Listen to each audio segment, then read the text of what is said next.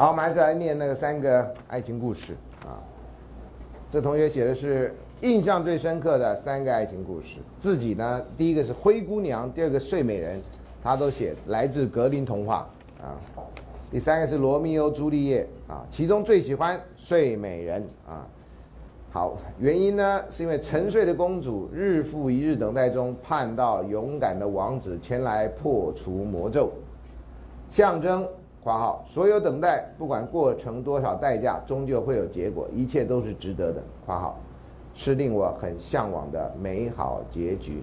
同学，向往的向下面是一个向，不是一个音，啊。乡村的乡下面是一个向啊，方向的向，不是音响的音，对吧？啊，我应该没错，你写错了。好，所以好，所以一切等待都是有结果的，这样哈。呃，这是我最不喜欢的故事啊，因为不用不能靠等待，你要靠追求，啊，那万一那个人不出现，你怎么办？你就躺在那儿一直睡下去，啊？心理系二年级的同学回答的三个故事：电影《那些年我们一起追的女孩》，文学《倾城之恋》。电视剧我可能不会爱你，那同学看的蛮广泛的啊，其中最喜欢我可能不会爱你，原因是导演和编剧把现实生活中无法达成的事件情节寄托在剧情里，让每个观众都觉得身临其境，心情随主角情绪上下波动。（括号移情作用，很专业啊，很感人。）好，第三个同学是机械系二年级同学，他喜欢的故事一唐明皇与杨贵妃。我觉得历史系人才会喜欢这种故事啊，或中文系人。此恋情影响时代大格局，造成唐朝衰败，结局令人叹息扼腕。机械系二年级应该转系啊，啊，我觉得你讲的还蛮不错的啊。二情深之恋，三罗密欧朱丽叶，嘿，不是跟前面的人差不多吗？其中最喜欢罗密欧与朱丽叶，原因相爱的男女却分属互为世仇的家族，以悲剧收场，彰显世俗的无奈。是莎士比亚名句，彰显世俗的无奈是你喜欢的原因呢？你这个蛮悲观的啊。好，第三个同学是政治系二年级同学，《傲慢与偏见》（括号电影很好看），呃，原来是小说啊，而且电影有很多版本啊。二，我可能不会爱你。三，倾城之恋，哇哦，其中最喜欢倾城之恋，因为这同学是女的，哈哈，对，其他同学都是男的啊。原因和以前接触的爱情故事很大差异，这是中国近代小说名篇。写出爱情容易因现实而迷失，无法抵抗人生的无常，叫人感叹。啊，好，后记原本就担心问到的故事会出现重复的情况，但重复情况竟然超乎想象。啊，或许这些作品的经典性由此可见一斑。尤其《倾城之恋》，三位同学都有提到，当时我高中时读此故事，并未留下太多深刻的印象，现在却有种想再看一次冲动。所以，《倾城之恋》是你们高中课本的课文啊。还是什么指定参考书啊？指定的阅读了，要看这本书啊？嘿，变态！有指定阅读的呢。那女校嘛？那男校有指定阅读这本吗？没有。女生念过这本的请举手。好，哎呀，也不多。那男生念过这本的请举手。差不多呢。哎，好，谢谢。啊，有拍成电影了哈。我这个典故应该是在讲这个。褒姒的故事，啊，一笑倾人城，再笑倾人国，啊，他只是利用这个典故来讲另外一个故事，那这故事就差别非常远了，就差别非常远。但是后来人讲到倾城之恋，都想到是现代的故事，很少讲到以前的故事，啊，以前故事跟家国有关，这也跟家国有关，不是没关啊。我在伯克莱一九九一年、九二年在伯克莱进修的时候，最后几天住在一个朋友的家，他刚好不在，我们要离开台湾了，把房子也退了。结果那个房子，据说那栋房子，那个公寓呢，据说就是张爱玲后来住过的公寓。我太太兴奋到不行，啊，那边还有一个游泳池。我太太说张爱玲是不是在那游过泳？我说不会吧，据你的说法，张爱玲是个很很讨厌公共，那大家去看她干嘛的人？那个人有点避暑这样啊，怎么会在那边游泳呢？这样啊。不过我们非常兴奋的是，住过张爱玲住过的那些公寓，那那栋大公寓里面啊。好，那这个同学的作业，第一，中文系的朋友，第一个爱情故事《莺莺传》。你看，中文系就是有程度啊。好，看他讲的跟我们讲的啊。他说张生是个读书人，原本跟莺莺是情侣关系，张生啊，后哦忘了讲，后来我看到一个资料说张生，有些人认为不是元稹的那个故事，是元稹的朋友张籍的故事，啊，籍贯的籍啊，啊，张生后来顺利考取了举人，到了京城去做官，后来刻意隐瞒跟莺莺的情侣关系，却和别的副官达人的女儿在一块儿，抛弃了英英，后来张生就和英英成了一场悲剧的爱情故事，啊，好，这是他的理解啊。第二个故事是《李娃传》，同学，你跟我真的是啊，你干脆来修这门课好了。你都知道，郑元和原本是个读书人，有一天到妓院玩乐的时候遇到妓女李娃，但郑元和因为中天沉溺声声色的关系，以致盘缠用尽，后来也没地可去，差点冻死街头。因得到李娃的就诊而发奋读书，后来考更成功考取了功名。同学发奋读书的那个“奋”是愤怒的“愤”，奋斗的“奋”是另外一个“奋”。这你要记住啊，这两个字很容易的写错。第三个爱情故事：罗密欧与朱丽叶。朱丽叶来自贵族家庭，罗密欧有一次遇到朱丽叶而一见钟情，但因为罗密欧不属于贵族而遭到对方家族的阻扰。呃，罗密欧是个也是个大家族啊，所以你这写错了啊，不是他是穷小子，然后他是有钱人，所以他俩不在，他们俩是那那那个镇上的，那那个城里面的这个世仇啊。最后双双自杀死了，呃，你这样写就太简单了啊！故事真的不是像你讲的这样而已啊。好，中文系朋友对外文系故事、对外国故事稍了解略差啊。比较文学系的朋友，哇哦啊！第四个爱情故事是梁山伯与祝英台，看你怎么讲。祝英台是个女生啊，她女扮男装到书塾读书，因而认识到了梁山伯。中间，梁山伯跟祝英台因为同窗多年而产生感情。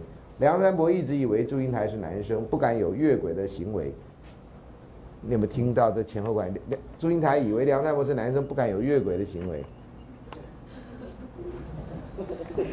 同学，我不知道你是不是真心这样想，还是怎么意思？后来得知祝英台是女生以后，就想要娶她，所以就有越轨的行为吧？啊，照你前面的逻辑，无奈因为祝英台出身名门。而梁山伯是个穷书生，两人的感情受到双方家庭的阻挠，没有双方，啊，好像只有一方啊，所以这个最后祝英台许配被逼许配给另外一个出名出身名门的人，两人最后因相思成疾，双双病逝，化成蝴蝶。不是两人并相思成，你看这故事呢，有时候你大体上是没有差的啦，哈，也是很那个，可是细节上你你要讲故事，有人就讲成这样。这真的跟原来的故事差别蛮大的啊！好，第五个爱情故事《牛郎织女》啊。当初让你们收集故事，就希望你们上这个当，的，然后学到一点乖，的啊。所以你以后看到任何爱情故事哈，你都得知道啊，这个真实的人生有时候都是比你讲、比你知道还要诡谲，这样啊。织女是天上来的仙女，有一天下凡在河边洗澡。我就不懂为什么天上的人还要在河里洗澡？那这里会比那儿干净吗？我这个真的是很，我常常觉得那种凡人思索仙人做的事情，我都觉得不可思议。怎么会想成这样呢？仙人还需要吃饭吗？还要吃那个你用塑化剂或者用什么做的什么饼干吗？啊，你让这中元节还拜他，他不是越来越加害于你吗？你害我啊你！你害人生人都不够，还害死人呢！哎呀！好，下凡洗澡啊！牛郎无意，这牛郎你快变成沙朗牛排那个牛郎的啊！牛郎啊，无意中偷看到织女，还被织女发现，双方一见钟情。你不觉得这整个过程很乱吗？他被他看到洗澡，应该很讨厌吗？怎么一看，哟，帅哥呢？这啊，这完全不近情理啊！呃，但织女是仙女的关系，不能跟牛郎在一起啊！啊，双方更被天上的皇母娘娘。惩罚不能相见，通常讲王母娘娘，不是皇母娘娘。OK，但每年七夕之日，因为天间跟人间距离缩短，而让双方有机会见面，却只能在这一天。不是？不是鹊桥吗？这不是鹊桥吗？好了，随便了哈，反正这是你采访到的故事啊。好，第六个爱情故事《白蛇传》啊。这故事其实都蛮可怕的，同学，你要真的要仔细想，这爱情故事都非常非常的可怕，就成人的可怕的爱情故事啊。白蛇传，你能想象你跟一个人跟一个蛇发生关系吗？这叫人兽交。OK，有网站啊，恶心死了。《白蛇传》里面许仙是个书生，白蛇是条蛇妖，呃，有一更啊，有一次吧，白娘化成顾娘，在桥上巧遇许仙。你这故事不知道看哪一出戏的啊？呃，传统的戏曲是在是在借伞，因为下雨了，像今天一样，对不对？啊，下成那样啊，那不仅借伞，应该连衣服都湿透了啊，这才有故事可演嘛啊。借伞，懂吗？所以同学，如果在有人在校园里面借一把伞给你，你要小心了啊！你要小心了啊！然后他穿白的，你要更小心了啊！一些男同学啊，要小心啊！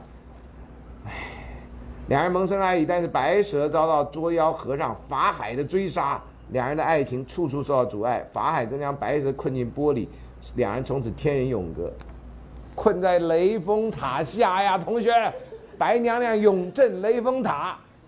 哎呀，困在玻璃！阿弥陀佛，白娘娘不是我说的，是他说的，你找他去啊。好，政治系的朋友，哎，等下那什么系的回答这问题的？比较文学系的，他应该再多念点书啊。你的同学程度在重要关键上了解有差距。政治系朋友啊，第七个爱情故事：孟姜女哭崩万里长城。我们都讲哭倒，你这哭崩也不错。孟姜女跟新婚丈夫初婚第一天，丈夫受到秦始皇征召去修筑长城，后来丈夫过劳死，孟姜女伤心欲绝，到长城边哭了三天三夜，长城因此被倒塌下来。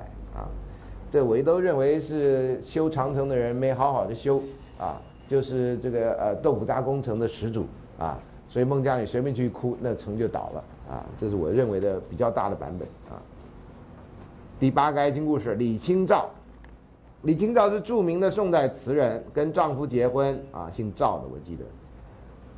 因政局动荡，丈夫患绝症而死，李清照受到很大打击，对南宋政府感到非常失望，对丈夫死去非常抑郁，写的很多词都是关于她跟丈夫梦中的对话。有啊，你们高中是这样教的啊？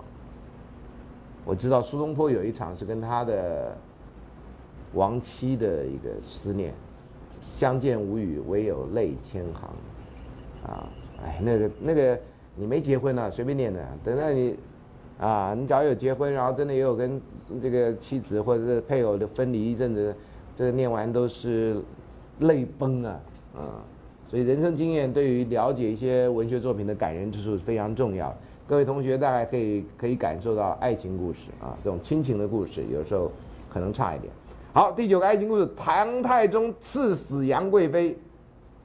唐太宗原来非常宠幸杨贵妃，后来更将宫中事务交给杨贵妃的哥哥处理，以致荒废国政。后来引起了安史之乱，宫中正直的大臣因而对杨贵妃视为罪魁祸首。你就知道那些正直的人头脑都是有问题的，啊，这罪魁祸首。那当初他你就不见不不直直言极谏，说皇上不能做这事儿，不能做这事儿。你就不敢吗？等到后来都垮了，才才出来这个痛打落水狗，这是什么好汉？这什么正直大臣？呸！啊，这孙老师的意见啊，所以对就把那个杨贵妃当成罪魁祸首了，要求唐太宗赐死杨贵妃，以平手唐大将的怒气。后来唐太宗无奈赐死杨贵妃，这是一个可怜的女人被一群男人欺负的故事啊。好，接下来就是要讲政客了。政客不是指从事政治的。今天都很冷，对不对？我了解，我了解各位。啊，要讲《牡丹亭》，汤显祖的《牡丹亭》，这是明代的故事啊。这故事我上次说过，有一个非常哦哪页？三百七十七页，三百七十七页。啊，有一个非常哎不太好意思的故事，还是要讲一下啊。呃，我很少看小说。那年当兵的时候呢，看了一本小说叫《台北人》，是白先勇先生写的。我记得是从成功里下来的时候，在火车上看，啊，呃，印象还蛮深刻的。不是每一篇啊，因为我对我不知道为什么我对小说的吸收力很有问题啊。啊，多年后啊，呃，白先勇先生的那个《孽子》改编成连续剧，在台湾要在电视上要上演。然后我有一个中文系的朋友，他说白先生希望办一个这个座谈会，希望找一个有社会科学经验的人，那我的朋友说你可不可以来参加？我当然兴奋到不行啊，因为还有另外一个人啊，那我是唯一算是社会科学的人，所以我们就去做了一个这个座谈会。那白先生非常客气，先请我们吃中饭，请我们喝下午茶，然后再开座谈会。结果我这个人呢，年轻啊，啊，想说哎呀，好不容易碰到白先生，跟他坐那么近，很感动，呃，就买了一本书，请他签名。可是人家长辈呢，早就签好一本了，就要送给我，所以我有两本台北人的后来版本的签名，白先勇的签名，我有两本，啊啊。懂吗？你要找人签名买一本书，这是对作者的礼貌。哎，说哎，孙老师你送我吗？这就是，懂吗？我可能会送你，但是这是不礼貌的。写书的人好不容易写。总而言之啊，白先生对我们非常客气，请吃啊，吃的好啊。然后我大概就就得意忘形了吧？啊，我就说白白老师啊，你你白先生你你这个那么那么推崇《牡丹亭》啊，可是我觉得《牡丹亭》是一个不好的故事。呵，他赫然变色这样哈，然后全。旁边桌上的所有的陪客，每个人都这样，啊，你干嘛呢？你是吃你是哪根筋扭到了还是干嘛？这一切都进行很好。那忽然间那个，啊，怎么会？那是很美的故事。我说后面很美啊，前面不美啊，啊，我说我教爱情社会学的时候，很认真的看了《牡丹亭》的这一部分，然后那当时我没办法记得整个故事的内容，所以我就留下一个这么的一个伏笔，让宾跟主之间变得很尴尬。所以我今天就要告诉。白先生，我当时说的都在等一下要讲的东西里面啊。呃，刚好白先勇先生的那个牡丹什么昆曲美学在台大开放式课程也有啊。呃，我主要强调只有后来很美啊。这故事在某个关键点上非常不美的故事，我只是要指出这点。我不是要扫兴哈，我只是觉得这个跟我后来从事的事情有关。我后来在台大新评会当负责人，当了五年啊，前后当了五年，那常常有。有些故事哈，你不仔细看，你看不出来的啊。《牡丹亭》就是一个你不仔细看，或很多人都忘掉有这么一段的故事啊。我不是说这不是一个很美的故事，这后面的部分很美，但很美的故事如果有一个很不好的开头，我们也许该好好的再重新检视一下。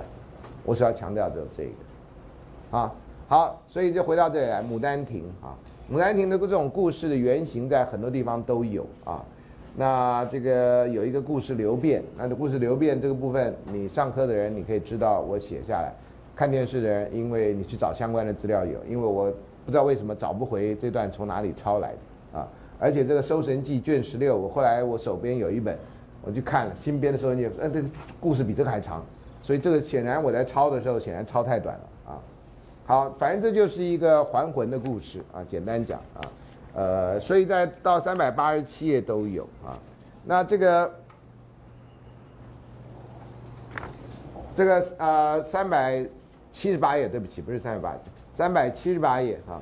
那个故事的原来是一个话本的故事啊，是啊汤显祖把它改成这个戏曲，是南宋把时间放在南宋光宗朝年间的故事。那时候呢，杜丽娘是十六岁啊。这些爱情故事在我们讲之前，大概这些人都在十十四五六岁。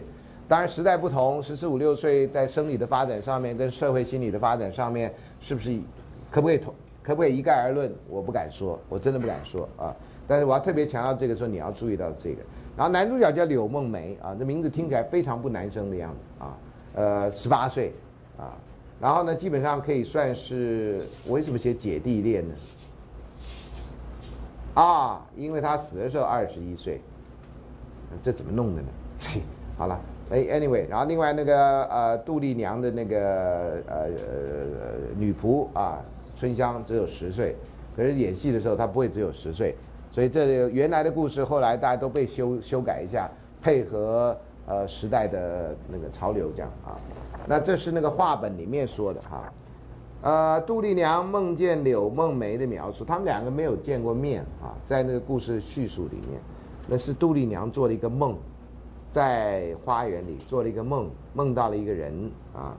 啊，那这个前面有这一段，那这段我就不说了啊，因为这不是我要我要强调的，对吧？因为我要告诉你的是在《牡丹亭》里面的，所以呢，那个呃，也有一段是刘梦梅跟杜丽娘的魂魄相视。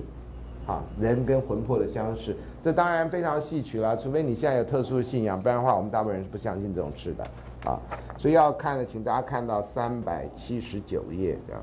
啊，《牡丹亭》的第十出啊，就是第十个部第十个部分，叫惊梦的地方啊。好，那杜丽娘在花园里面游览啊，因为她那个思春开始思春，想要谈恋爱或想要结婚或想要性行为，随便你怎么说，看你不同的时代。那杜丽娘就唱啦哈，这个唱老师不会唱，老师把故事大概讲一下。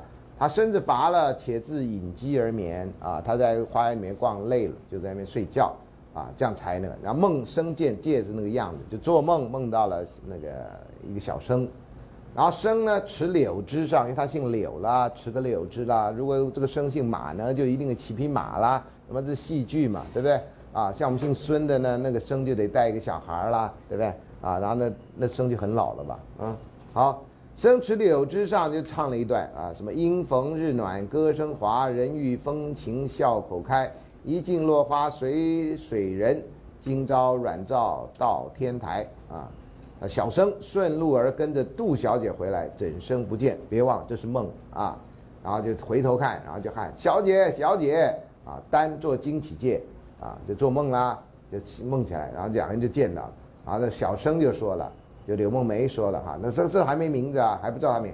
小生哪一处不寻访小姐来，却在这儿了啊，这是呃明朝的说法啊，跟我们现在差不多。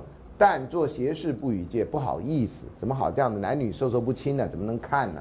啊，生就说了，恰好花园内折取垂柳半枝，啊，这个折柳啊，这个有一点性的象征，啊，当然在出在那个呃故事里面，这可能真的有棵柳树啊。姐姐，你既焉通书史，可作诗以赏此柳枝乎？呃，这个柳枝，你可不可以做一次做一首诗来来吟咏它，表现你的才华？但做惊喜戒，欲言又止戒啊，就啊很高兴，那又想说什么又不好想了，背想戒就转过身去，心中想就是他的 O S。但 O S 呢，你在漫画里可以写啊，你在这戏剧里面只有别过去，然后跟观众讲啊，让观众知道，表示当事人不知道。说这声素昧平生，何因到此？我不认的人，这个人是谁呀？啊，他不问他不就好了吗？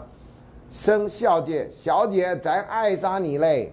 这不像你经过什么工地，然后那工地的那工人就给你吹口哨说：“哎呦，美女！”这样，一个读书人呢，你这样跟人家讲，这合理吗？啊，你说啊，后花园嘛，就算了。好，这段，结果他又用三桃红的方式来唱哈，这我也不知道怎么唱的。总之啊，他就唱了，这爱莎他完了以后就唱啊，啊，所以这个这个用以情挑之嘛。则为你如花美眷，似水流年，是达儿闲寻遍，在幽闺自怜。小姐和你那达儿讲话去，这大概什么意思？你大致了解就好了啊。我们今天不是讲这个的啊。但就第一问说哪边去？去哪儿啊？我跟你讲话去哪儿？那后花园就他们两人，还到哪儿去讲话呢？生就说转过这朔药栏前，紧靠着湖山石边，家里有个大花园，就到那儿去。但就这位秀才去诊的，你去那儿干嘛呀？啊，你看他说干嘛呢？声低答戒啊，大家声音都很低啊。这时候呢，大家都要听他们俩在讲什么，所以大家都天生的偷窥狂啊，偷听狂啊。和你把领扣松，衣带宽，袖梢儿温着牙儿粘，这到什么意思？不知道。则待你忍耐温存亦想眠。总之，给你脱衣服，黑咻黑咻来。啊，这是比较文言，你听不太懂，啊，还好你听不懂，你听懂了甩他一巴掌，啊，但作休，然后生就前抱，哎，但不好意思啊，生就往前抱，然后呢就一起唱，是哪处曾相见，相看俨然，早难道这好处相逢无一言？你看他下面也生强抱旦下，他不是自愿下去，强把他抱下去啊，好，三百八十页，他抱下去以后，这不就不能演了是吧？这个当时有自己的十八禁呐啊，然后呢，三十八十页就墨啊，墨是小丑啊，就扮了花神，束冠法，红衣插花啊，就是花神出来了，神明啊，老师在李复言的订婚店跟你说过，中国的神明都很有问题，这些神明都不高，都的的程度都不高，那道德更不高，所以我要去竞争月老，绝对可以在道德方面赢得几分啊，好。这个花神就唱了：“吹花欲使席花天，吹花我们现在都不是好意思啊，辣手吹花啊，那强暴人家那都不好的意思。检点春宫又一年，教客伤心红雨下，勾人悬梦彩云边。这个演戏的唱戏出来都要讲这四句的词啊。吾乃掌管南安府后花园的花神是也，因杜知府小姐杜丽娘啊，杜丽娘与柳梦梅秀才后日有姻缘之分，那也像是一个月老这样的人。杜小姐，你看啊，这边讲由春感伤，致使柳秀才入梦，这个意思就是说，那女人呐思春了，所以男人就来了，一切的罪魁祸首还是那女的啊。翟花神专掌莲玉席呃席玉莲香，进来保护他，要他云雨十分十分欢幸也。这就不用解释了嘛，这家伙根本就色神嘛，还花神呢，对不对？因为他们有姻缘，所以我要让他做那事情做得很好，我来保护他。谁敢阻止我？你试试看，这什么？这是，俩还没结婚呢，没成亲呢。啊，连谁谁都还不知道呢，这伤风败俗吧？好，抱老崔，这是他的他唱啊，这是一种唱法啊。然后呢，说什么丹泽是个混阳争辩，看他似虫儿般蠢动把风情善，这个就很恶心的描述呢。一般而娇凝翠绽浑而颤，这是井上元想内成阴中见。好了啊。邪淫展污了花台殿啊，这就先不管，反正就这样唱唱唱唱唱唱到下面了啊。好，呃，我看反正这这一段呢，就都是一些，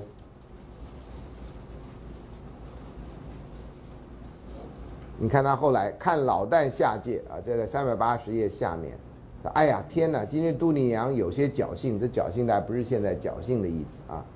偶到后花园中啊，百花开遍，独景伤情啊，莫信而回啊。这个是这个呃，谁唱的？这应该是那个杜丽娘唱的啊。昼眠相隔，忽见一声年可若冠，这在回想这件事情啊。这段是回想这啊。然后风姿俊颜，这边多一个逗号。啊，于园中折得柳丝一枝，笑对奴家说：“姐姐既烟通书史，何不将柳枝题赏一篇？”那时待要应他一声，他有问这个话，对不对？然后他要跟他回答，心中自忖，心中自己想：素昧平生不知名姓，何得轻语娇言？我连你姓啥我都不知道，我怎么可以跟你说话呢？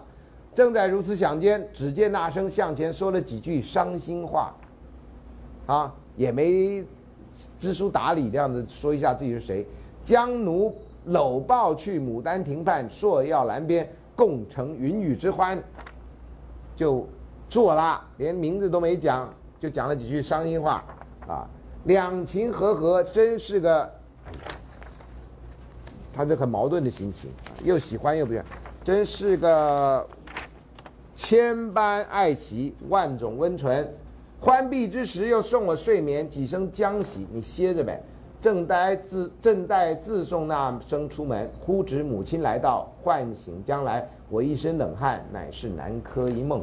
说，哎呦，这是梦吗？你那么在乎干嘛呢？哎呦，这是梦，梦也就可以写别的。为什么要写一个女人希望，在她的梦里面？如果照弗洛伊德解释，这是她的愿望的实现呢？那你就觉得，你就让天下男人看这戏，都觉得女人就是想着她春心动的时候，你就看到她，你就饿虎扑狼，她一定答应你的。你不是教人家这个吗？啊，这是谁写的剧本呢？汤显祖。汤显祖男的女的呢？男的。你觉得女人希望这样吗？他这边又写说女生希望能至少跟他通个名姓，就没想到就把人给做了。那接下来你就这个这个戏剧很容易就让人家产生误会，说你做了以后他就是你的人了，啊，然后他是你的人以后你就从此你就高枕无忧了，这是追女孩子的一个方法呀，啊，所以他后来杜丽娘就死了，死了以后呢，他的魂跑去跟柳梦梅，啊，柳梦梅不知道他是魂，这人也真的魂，连人是是人是魂都搞不清楚，然后两人就结婚了，然后后来在那边外面有了军功什么，然后就回来。拜见岳父大人，岳父大人，你开玩笑了，我女儿早死了。他怎么会？你女儿嫁给我了，我们还生了小孩儿，他们不相信，不相信去那个那个那那古代人有钱嘛，就把那个那个杜丽娘就葬在后花园里那柳枝下面，爸爸就去就去挖挖挖挖挖开了，然后那个那就看到那尸体在那儿，呃，像是没腐烂，然后这个魂呢就看到就附在尸体上，扑通就活了，然后这故事就叫还魂记啊，然后大家都皆大欢喜，忘掉了这个这个死者复活的故事，啊，没有人记得这一点，就像没有人记得这原来是一个。约会强暴的故事，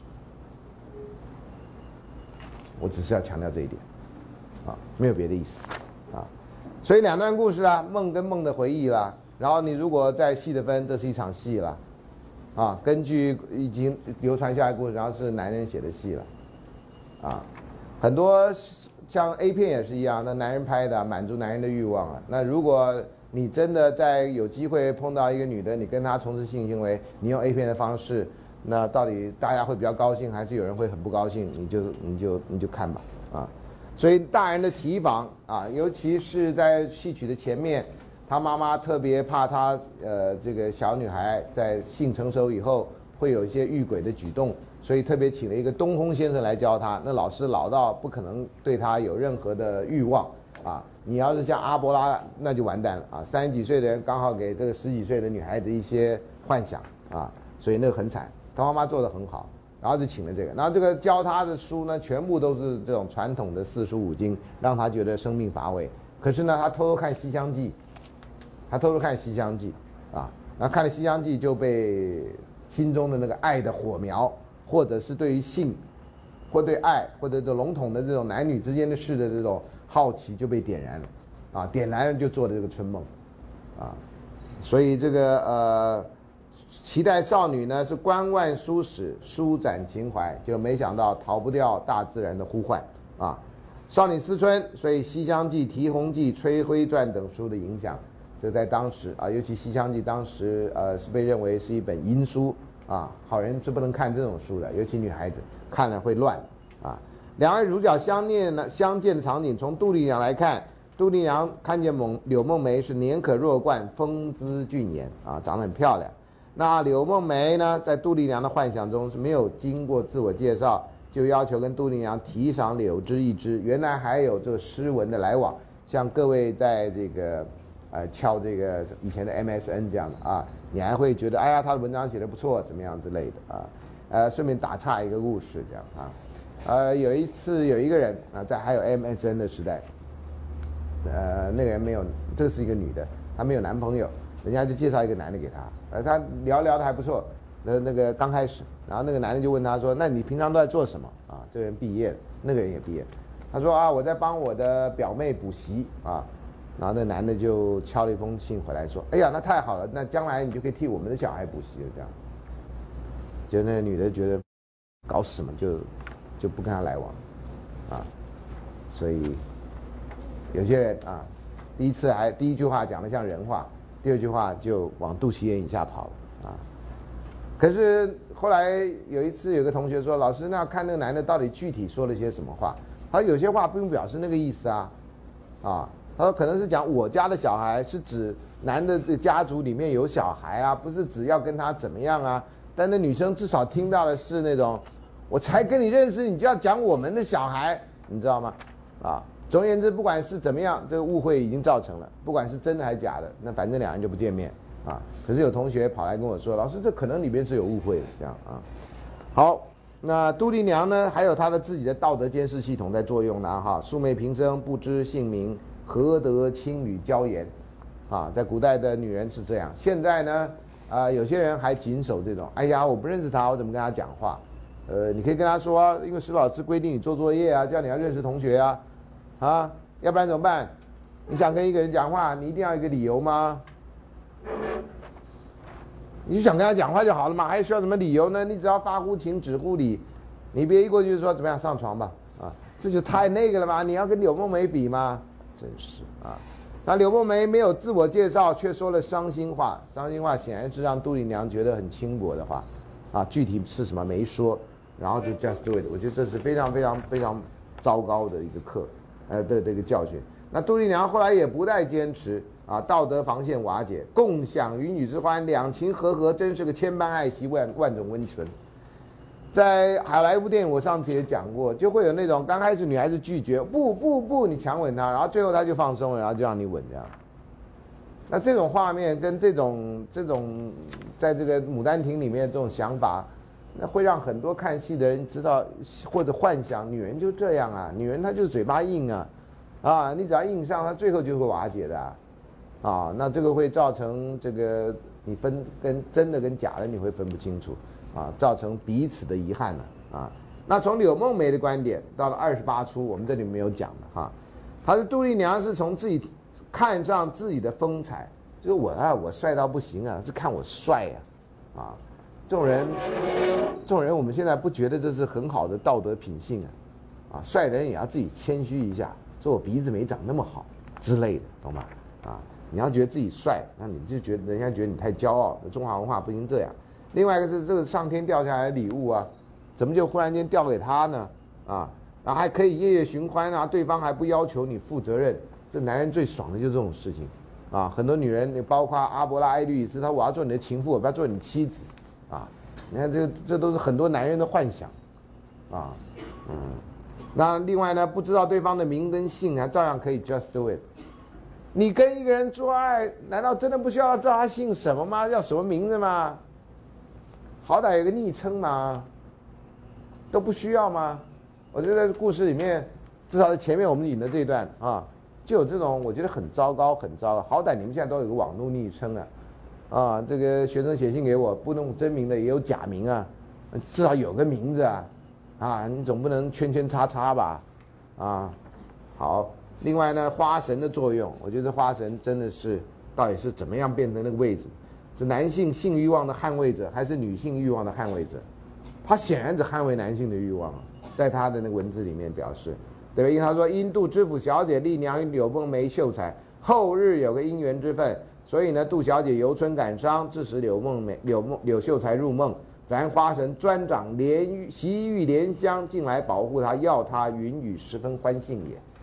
所以我觉得跟应该不是花神啊。”另外有强暴迷思了哈，就暴力跟爱情的混淆，啊，以前很多人啊会觉得这个有的女生被强暴是一件憾事、遗憾的事情，没错。当然这现在已经不是憾事，这已经是非法的事情。但对真的是非法的事情，有历来有不同的做法。在比较早的时候，一会认为女人的贞操一旦被破坏，那这个女人的悲哀，那男人就也当然不是好人。但双相形之下，女人被惩罚的比较多。啊，女人会被认为是她的错，造成那个男人那个。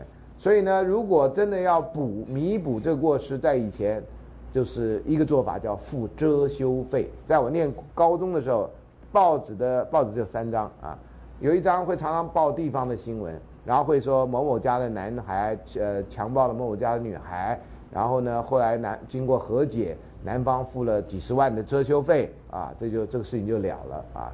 女人像财产一样，这个在西方的故事里面也有这样遮羞费的问题。后来呢，在这个一九九零年代的某一年啊，在台湾就发生了一件真实的故事。有一个男的就强暴了一个女的，啊，然后这个女的家里就去告，告这个男的。那这个地方的委员会就认为，他们的理论是这样，说：“哎呀。”这家的男孩喜欢你们家女孩嘛？不然怎么会强暴她呢？啊，当然他是做调解，他就不说强暴，他喜欢她嘛，想跟她哎，年轻人嘛，你知道吗？所以他就对你们女儿做那事儿嘛，哈。那与其呢，你告他强暴，那你这女儿当将来也嫁不出去啊，被人强暴的女孩子，对不对？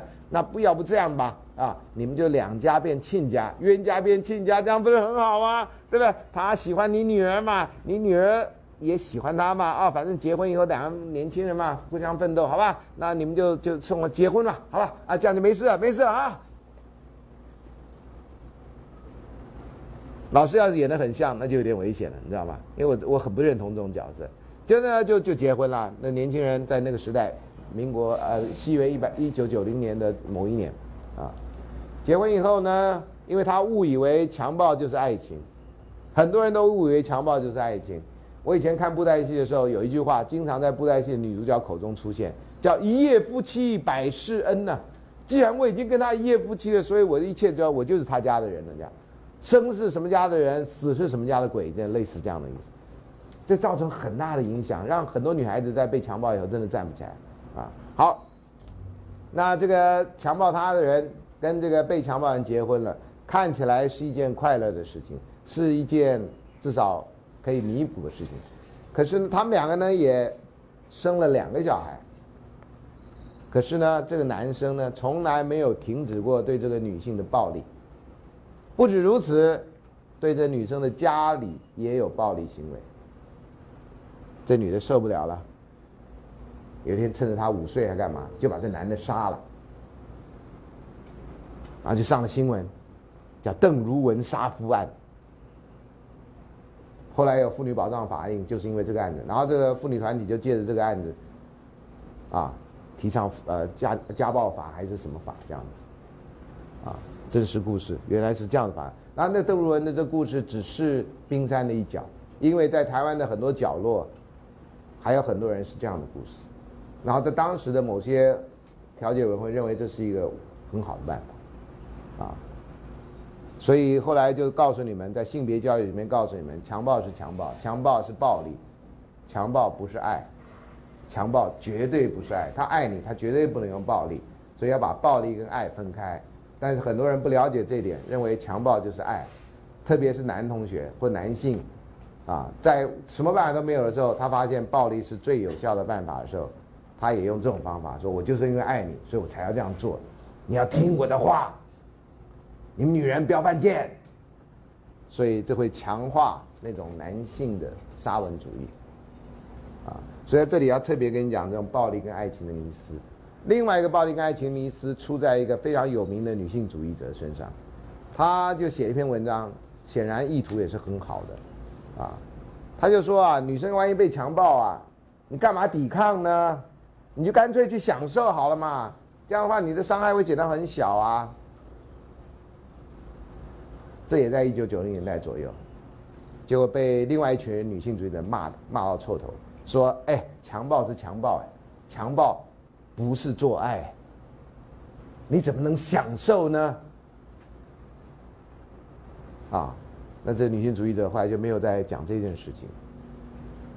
最近几年，去年还前年，美国有一个立有一个什么州长还是什么一个政治人物，说强暴。女生要被强暴的话，身体会分泌一种物质，让男性的精子无法着床。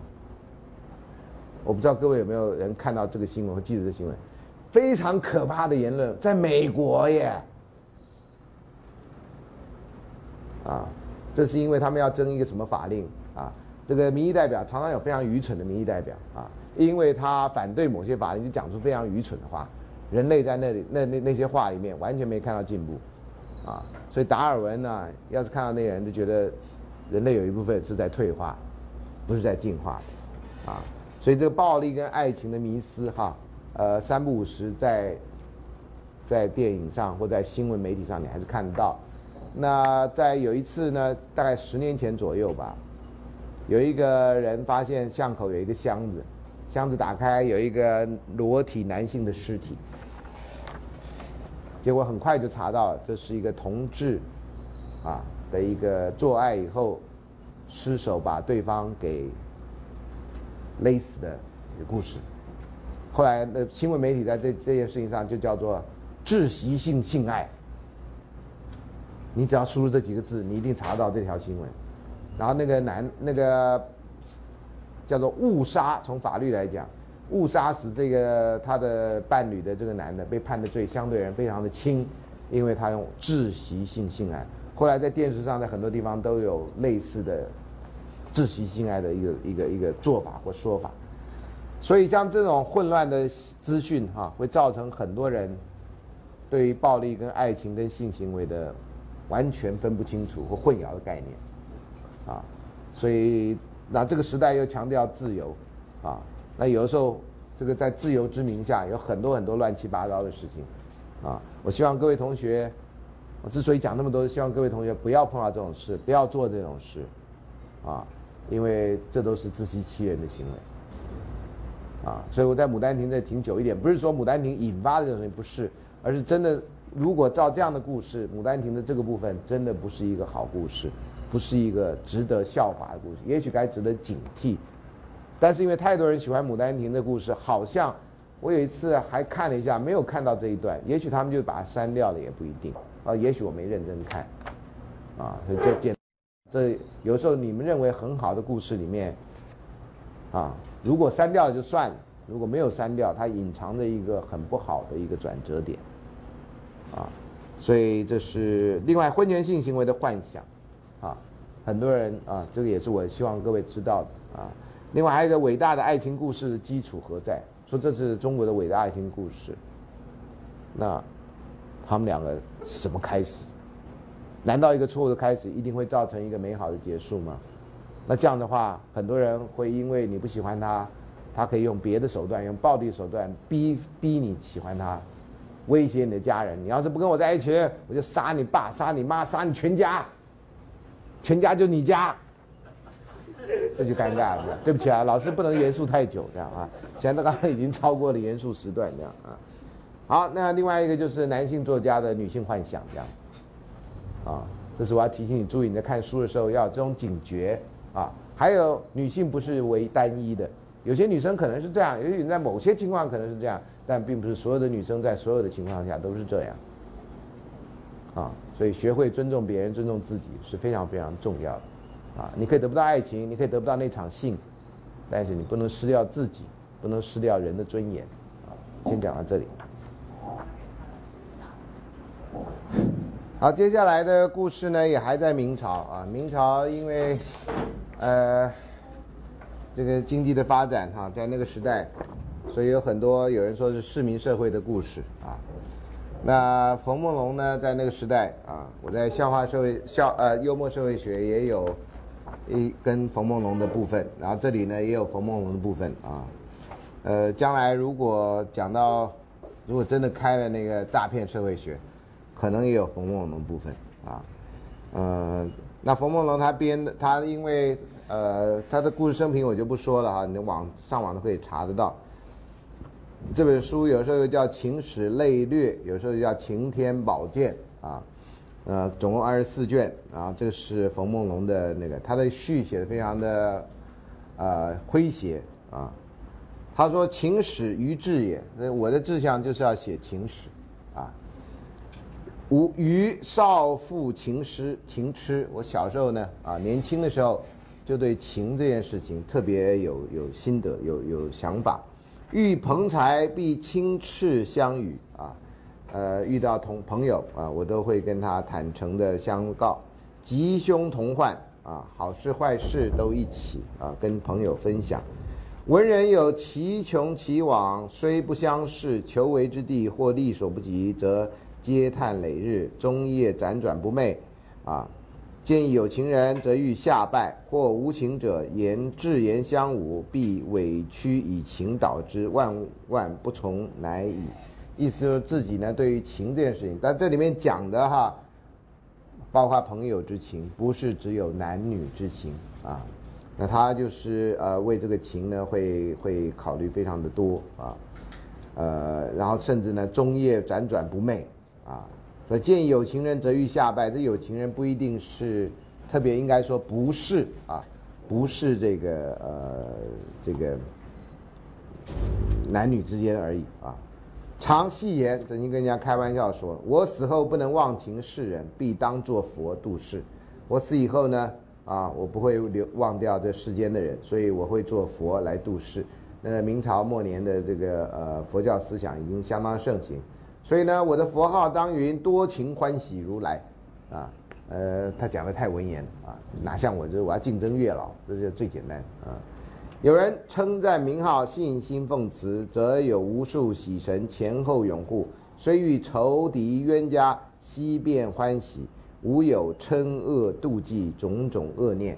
他也希望借着这个情感的对情感的重视，能够让人间社会变得更好。简单说是这样。又常欲择古今情事之美者，各著小传，啊，我希望把古往今来他念书念到的啊，这美好的事情写成书啊，小传，使人知情之可久。于是乎，无情化友，私情化公，树相国天下，蔼然以情相与，于交熟既有根焉。希望呢，把没情的人呢变成有情的人啊，私私把私情呢变成公情，然后这样天下呢大家都会真的是刮干净了啊，用我们台湾话说刮干净，这样的话对于这种世俗的风气会有大的帮助啊。这是他期待把这个当成一个教育，所以要早几十年，呃，早几百年，这不是几十年，是三百年啊，他就可以开爱情社会学啊。那他也曾经啊。我也买到他一本书啊，叫《智囊全书》啊，智囊智库的智囊，这张全书就是把古今的人啊，他在书念书念到的，做的聪明的事情，全部收集在一块儿，啊，所以那也是鼓励人的啊，呃，这也是一个很难得的一个一个人，就把那故事都收在一块儿就是，好，而落魄奔走，燕田尽无，乃为沾沾外史事所先，亦快事也。其实沾沾外史，据考证好像就是他，他故意要说，哎呀，我有这个想法，但是呢，我没办法做得到。后来我的朋友沾沾外史呢，他就先了啊。那有人做也行啊，这是有时候作家自己把自己人格分裂这样哈，呃，故意写成那样，故弄玄虚。因为做小说这种事情，不是正经的知识分子或者是读书人该做的事情，啊，所以这个这种士大夫的包袱到现在为止还是很重啊。事编啊，我这本书分类注段，诡诙诡非常啊，非常诙谐诡谲。虽是专男女，非尽雅训，有的故事也不是很高尚的雅训的。曲中之咒，妖归于正。可是我都是好心的，都是让你走正道的啊。善读者可以广情啊，你读书读得好的人，你可以用这个来了解人的情；不善读者，亦不止于岛屿。啊，这个也没教你做坏事啊，不会。你看这书以后就跑去乱做坏事啊，不会的啊。然后这个啊，余因为序而作情记以复之。这个记原来只有佛教的啊，佛教在讲经的时候讲完了一段，然后给你做一个总复习摘要，像补习班一样啊，考前三十分，怕你忘了，就做一个记。这个记通常是有押韵的啊，押韵的比较好记。啊，所以他把话讲完了，他学佛教的这个啊，呃，中文没这个做法，那佛教佛经里面都有这个做法，所以他就做了一个记，叫天地若无情，不生一切物啊，告诉你这个我们是顺着天地有情而来的，这不是一个呃平平呃无中生有的学问啊，一切物无情，不能还相生。物都有情的，才能够彼此才有生。然后中国人很强调生生啊，《易经》就讲到生生不息，生生之谓易啊。这种生生，中国所以中国人不是一个循环的概念，是一个不断向上的概念啊。呃，这跟外国人不一样，外国常常有一个末世啊，有创世就有末世，末世呢最后那个神要来审判。啊，在这犹太、基督宗教都有这个，他来审判谁做对谁做错，你到时候逃不过他的法眼。呃，中国人没这套啊，中国人不讲这一套啊，传统中国人。那当然后来，基督宗教传到世界就不一样，生生而不灭，有情不灭。为什么会生生不灭呢？因为有情啊。有时候人说无情大地有情天，呃，什么都有情啊，在他来看，哎。中国人不讲审判吗？中国人有。下地狱啊，抓成地狱阎罗王。那都是佛教来了以后的事情，在孔子里面没有讲到审判，也没讲到地狱的事情。呃，余英时先生以前好像有一篇文章，讲到东汉以前还是西汉以前死亡的概念，就觉得人死了呢，就到了泰山的一个洼洼角去了，这样。啊，所以后来道教啦什么的，根据佛教这种地狱观，才有才有这些东西。不，中国历史太长了啦，哈，所以我们讲古代人的时候，有的时候是很简单的把它并在一块儿。你知道吗？我们现在讲历史，有点像在吃三明治这样，你就好咬一口下去啊，包含了上面的上面的面包，中间的肉，还下面那个，就是你一咬就大概好好几千年就过去。所以有时候我们讲啊，古中国人怎么样，古代怎么样，那有时候是不是很精确的说法？啊，简单说是这样。老师不教历史了啊，提醒你一下啊。好，四大皆幻设，唯情不虚假。啊，就其他都假的，只有情真的。那这个都跟佛教不一样，佛教认为情更是假的，啊，呃，所以呃，以前的佛教要修到那种无情的境界啊，你不要有情，有情就有累，啊，你最好人无情，啊，那最后呢，你就是修本此世，修完了，你到时候下一辈子就不会再来了，不会再来的，你就到上上了上了西天极乐世界，或者其实天上世界非常广泛啊，有人上西天极乐世界，有人上东方世界，都有不一样啊，有人上迪士尼世界啊，那个是比较容易去的地方啊，Disneyland。是打劫换水为情不虚假，有情疏者亲。有情的话，平常关系不好的人都能关系变得好啊。各位做这个认识同学的作业，大概大部分人做完了就是同学而已啊，就是有些人做完可能会变成朋友或进一步认识啊。如果这个作业你当成作业来做，那当然交差了事了。你干嘛再去跟任何一个你访问的人进一步？你不认识就不认识，认识就认识。但我希望你做这作业呢，能将你不认识的人变成认识，然后认识人认识的更深入一点。所以叫你问三个问题。我每次跟人家讲这个，所有人都很兴奋，都很好奇，啊，那问哪三个问题？我说随便你啊，啊，那你的学生都问人家什么三个问题？啊，就很多人很好奇这样啊，所以他们只能好奇。我可以不仅好奇，我还可以知道答案，啊，当老师最爽的时候就是这个时候，啊。因为我没有规定什么，我就不知道你们到底问的什么，啊！而且你们下课呢，至少上个礼拜之前，你们下课每一个人在那边叽喳叽喳叽喳的这样的哈，我觉得很有意思，这样啊。呃，这种作业，我希望我的老师以前有指定我，啊，我就有机会会有理由可以好好跟同学说话，啊。三十年后你会发现，有些同学根本没说过话的，在我们的时代完全没说过话。三十年后有人也不知道怎么说话。啊，那有人就不来同学会了，因为不知道怎么说话嘛。同学有什么意义呢？如果都没说过话，同学有什么意义呢？同学之间，啊，将来什么呢？什么呃，爱情社会学庆祝三十周年纪念，然后各位来上课，你来你你来庆祝干什么？那你庆祝是因为你上孙老师的课嘛？那你跟同学之间有聊过天吗？没有。你是哪一届的？呃，我是录影的那一届的，这样啊，我是爱情历史社会学那一届的。呃，这有什么意义呢？如果你都没讲过话，真的有什么意义吗？啊，如果你讲过话，我觉得这门课你就多一点东西啊。我自从在几年前发现这个事情以后，我所有的课都要做这个作业啊。我自己有时候根本就不看，因为你们做的实在是没什么好看啊。坦白说，但是你交到朋友了，你真的敢跟人家说话，这个事情别看人类的一小步，你的一大步啊。好，有情与无情相去不可量啊。我这我也相信这个。我欲立情教，教诲诸众生。这个东西不就我在做的事吗？啊，我不是因为看了冯梦龙我才做这事哈。我我看我做的事以后，发现冯梦龙也想做的事，他是在三百多年前比我早讲了这话而已啊。子有情于父，臣有情于君。推之种种相，具作如是观。万物如散钱，一情无限所。散钱就所穿，天涯成眷属。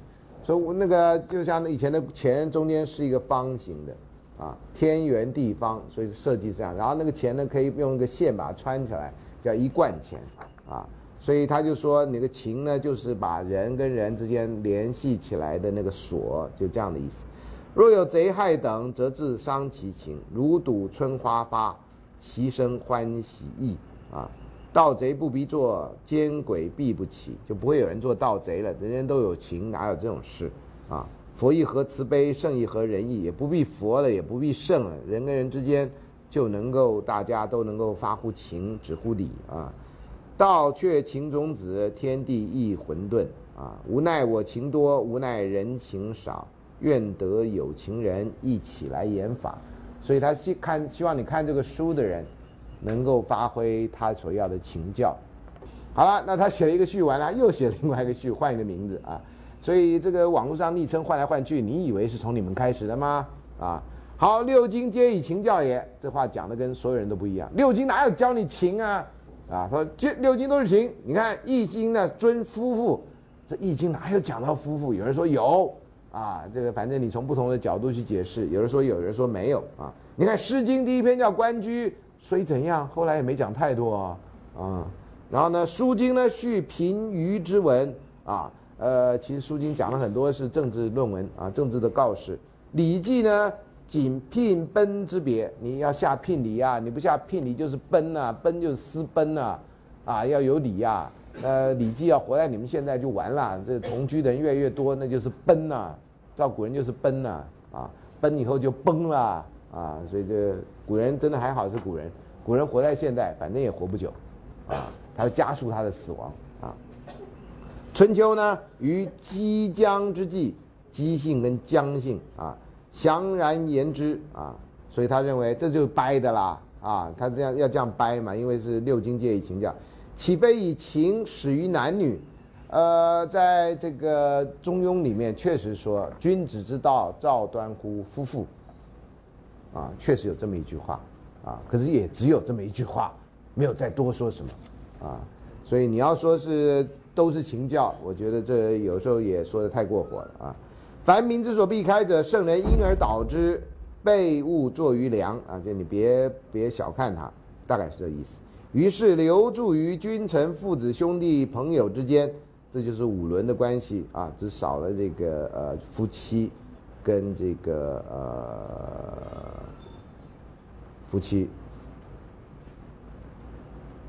跟哎朋友对嘛，就少一个夫妻，而汪然有余焉啊。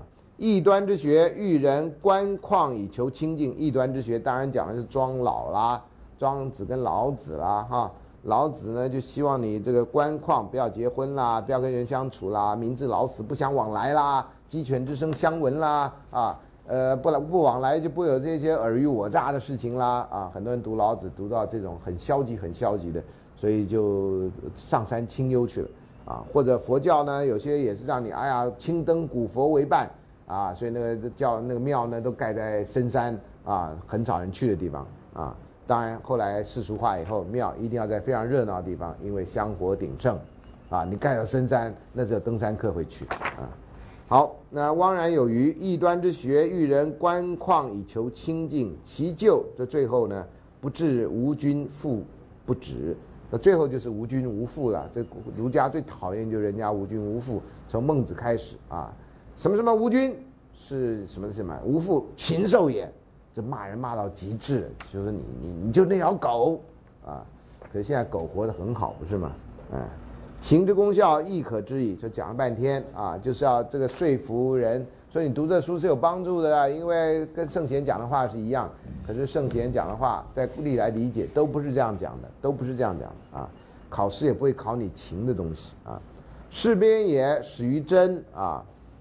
所以他这个故事呢，在在他的那个呃分类里面，第一篇讲真，真就是正的意思啊，正就是五一二三四五画的正，蒋中正那个正啊，这真使乎真啊，令人目意，让你知道做人要有那个样子，义啊，这个忠孝节义，中国传统的说忠孝节义的义是非常重要。这些人呢，不会因为环境改变而改变了自己心态，这些人呢，永远保持着自己当初的理想或承诺。啊，这种东西越来越少啊，所以是木易啊。近乎缘，第二篇讲缘，令人知命啊。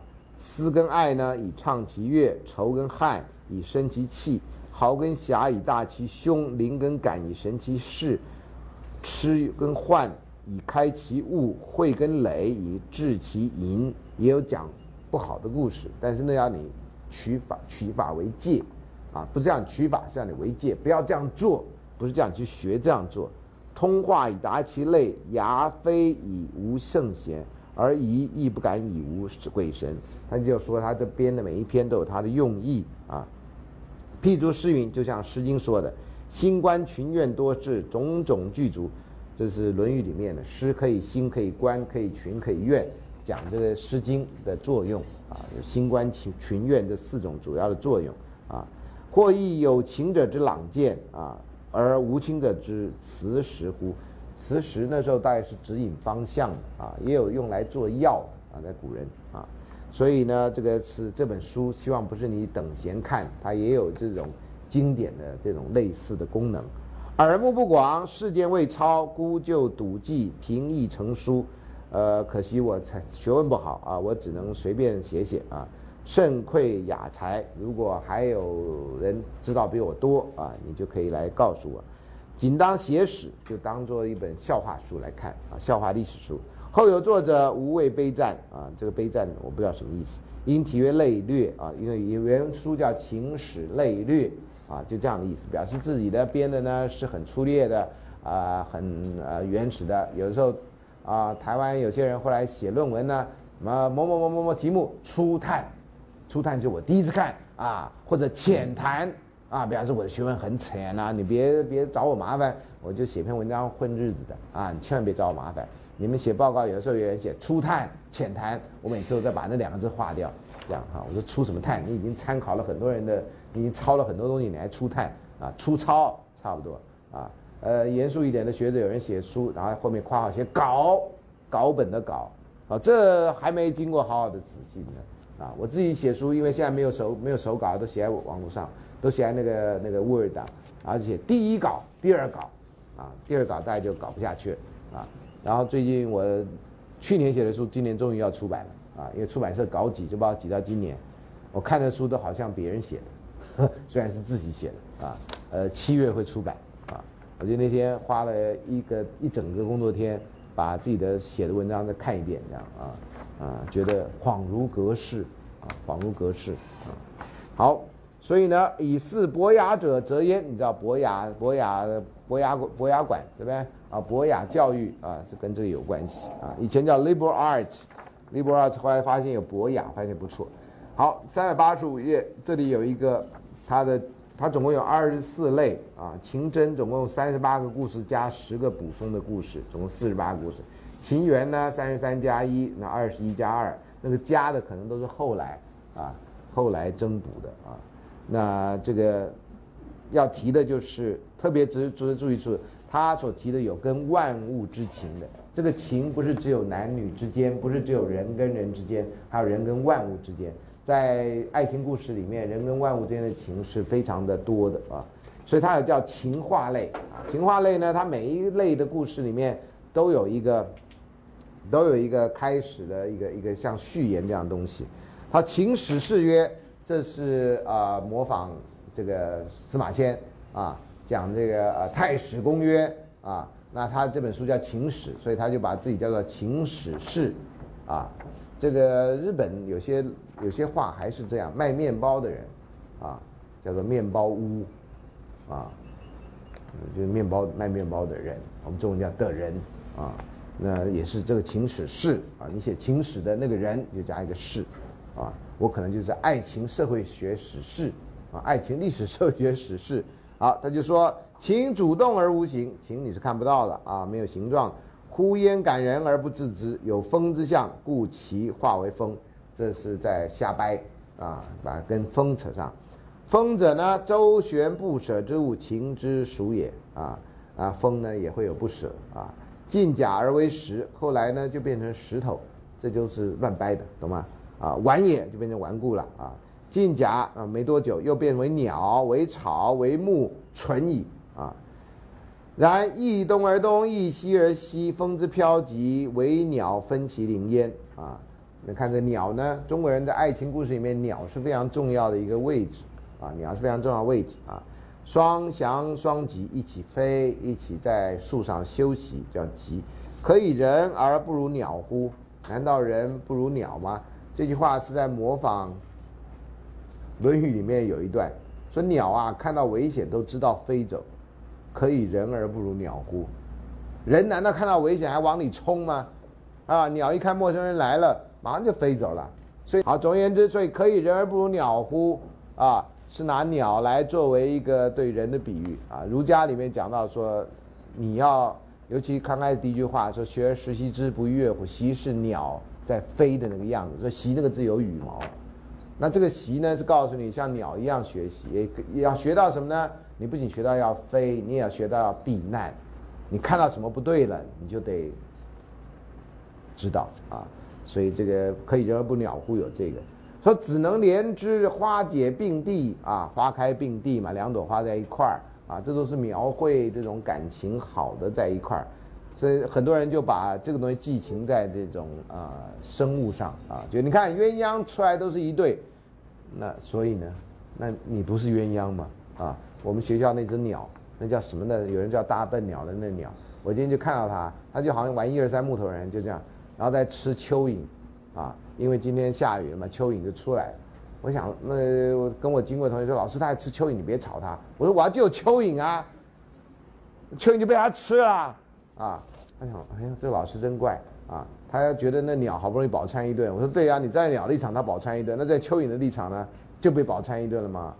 啊，所以以前我们学到说什么早起的鸟有虫吃，老师就告诉你别忘了早起的虫儿也被鸟吃啊，所以你要早起嘛，那看你是鸟还是虫嘛，对不对？啊，所以这是一个残酷的世界啊，这是一个鸟吃虫跟虫被鸟吃的世界啊。讲人吃人太可怕了哈，狗咬狗也太可怕，干脆讲鸟啊。白香山云，白香山就是白居易了哈。呃，在天愿作比翼鸟，在地愿为连理枝，这你都念过了哈，我们也念过。天长地久失尽，此恨此情无尽期。他竟然念的版本跟我们不一样啊！此恨此情无尽期，呃，我觉得。这句比较好。我们此恨绵绵无绝期，我怀疑不对，啊，不符合那个那个那个那个那整个故事啊，因为有此恨呐，也有情啊，有恨也有情啊，啊，我觉得白居易难道这个真的没有考虑过吗？如果这是讲为此，也就讲的是这件事情啊，因为在天愿作比翼鸟，在地愿为连理枝，就是他有一种 metamorphosis 的能力啊，在希腊神话里面。或在罗马的故事里面，常有书叫《变形记》啊，人可以变成驴子，然后变成驴子以后，他就到处走，就看到很多故事，听到很多故事，《金驴记》的故事基本上都就是这样。人可以变成鸟，啊，在天愿作比翼鸟，在地愿连理枝。连理枝故事我们讲过，韩平、韩鹏跟这个何氏的故事，你就两只两棵树啊，你就像双双对不对呀？再也没有人能拆散你啊，啊，这都是对爱情的很高的想象。啊，好，所以就是讲这个，自非情坚金石，愁能有此？谁能够这样？得其偶然凝而为金，为实也，故矣。啊，所以有些人呢，你情到了深处会化作这种大自然的东西啊。这当然是从比较理性的立场来讲，这是人的投射啊。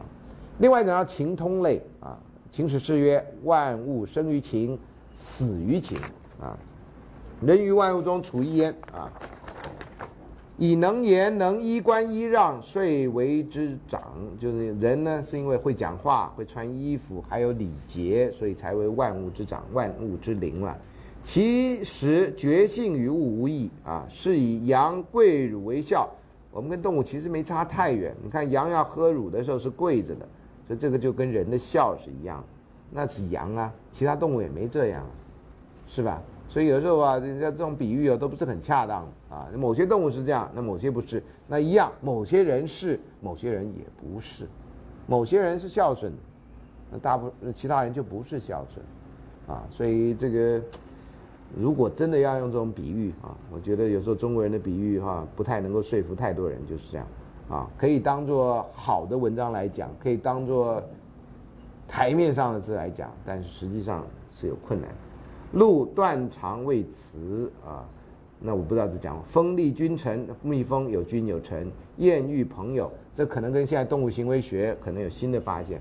我以前念到这个叫什么，所罗门王的指环啊，Conrad Lorenz 这个人得了诺贝尔的呃医学奖啊，他就研究动物的行为，那他就说，我们都觉得鸽子爱好和平，他说，可是他们在实验室里面发现，那鸽子呢会把对方啄出血来这样。鸽子不是爱好和平，然后我们都认为，尤其从《伊索寓言》以后，狐狸很狡猾，啊，猪很笨，啊，那个都是人投射的幻想。那他们研究动物行为学，人发现啊，不是这么个故事，不是这么个故事。你有兴趣的话，你就看这些。现在当然可能有更新的发现啊。我们常常觉得啊，狗啊好笨啊，猫啊好狡猾，啊或者什么好阴险呐，什么什么。好了，所以他这边就讲动物的了哈。犬马抱主，鸡知道食，因为叫嘛；雀知道风，蚁知道水，啄木能扶转，其精灵有甚于人者。啊，这个当然，我觉得都是夸大。我坦白跟你说，我个人觉得是夸大。但有人真心相信，情之不让，可知乎？唯独禽鱼及草木无知，而分天地之情以生，亦往往泄露其象。何者？生在而情在焉。故人而无情，虽曰生人，吾之谓之死矣。告诉你人要有情啊，这这连动物都有情，你岂能无情啊？另外呢，除了万物之情，还有跟超自然界的情，啊，这都我们上课没讲到。情感类啊，情感不是我们现在的你跟他有没有情感，不是，这情感动人啊，这是两个啊，情是这个名词，感是动词。情史是曰，古曰思之思之，鬼神通之。啊，想多了，鬼神都会都都通神了，这样哈。这个现在算命的或者有些灵异人士就这样骗你，说他通灵了，啊，这个通灵的人大有人在。确实，从现在脑神经科学来讲，呃，有些人的身体的某些变化会让他看到一些形象，哦，或者眼睛的一些问题会看到我们一般人看不到的东西。这是这不是什么稀奇的事情。各位有机会去看那个错把太太当帽子的人。这本书在一九八零年代在美国出版，我当时就看，看了以后学到非常的多，因为我们一般认为那个人通灵或那个人有什么第三眼、有天眼那些现象，他能看到我们看不到东西这一点，他都不怀疑有，但是他认为那有的时候是脑瘤，有的时候是脑部的某些地方的病变，所以让你变得不一样。最近的一个新闻说有一个人出了车祸，英文忽然间变好了，有没有看到这个新闻的人？有吗？对不对？我也看到了，对啊。那就脑脑部真的是一个非常神秘的器官，啊，以前还有说有什么几面的什么双重人格或者怎么样，就换了一个人格，他原来没学过的什么语文他都会，这就有一点神秘了。如果不是撒谎的话，尤其英文变好这件事情，啊，我们你在当初学不管心理学或什么，不都脑部有语言中枢，有什么管数学的，有管运动的，有管什么的，有管什么的嘛，啊。呃，现在老人家那个呃，这叫做老年啊，叫阿兹海默症或者简称的老年痴呆症。有些老人会丧失说话能力。啊，那天哪个人上课跟我说，就是后面这一块，脑袋后面这块受伤了，不管是撞到、摔倒，所以老人很怕摔倒。老人一摔倒，他脑部会受内内部会受损，所以你看起来外表是没有损的，像出车祸，外表看起来好好的，有人脑震荡啊。啊，你脑部里面已经像最近柯文哲说的，他的那学生，他外头是好，头壳是好的啊，里面早已经烂了，像便当掉在地上。他讲的好传神，这样，他讲的时候非常难过，但讲的非常传神。就看外表是没有怎么样。我认识一个人，太太被车撞了，看起来好好的，个性完全变化。然后那个撞他的人就觉得我这个朋友在在坑他钱，他们还派人啊，这个这个这个太太呢。教钢琴，他们还派人来跟他学钢琴，发现他能教啊，可是他个性大变，批变，讲大变不好听啊，要古人批变，啊，然后不知道为什么他一直认为自己比现在多一个小孩，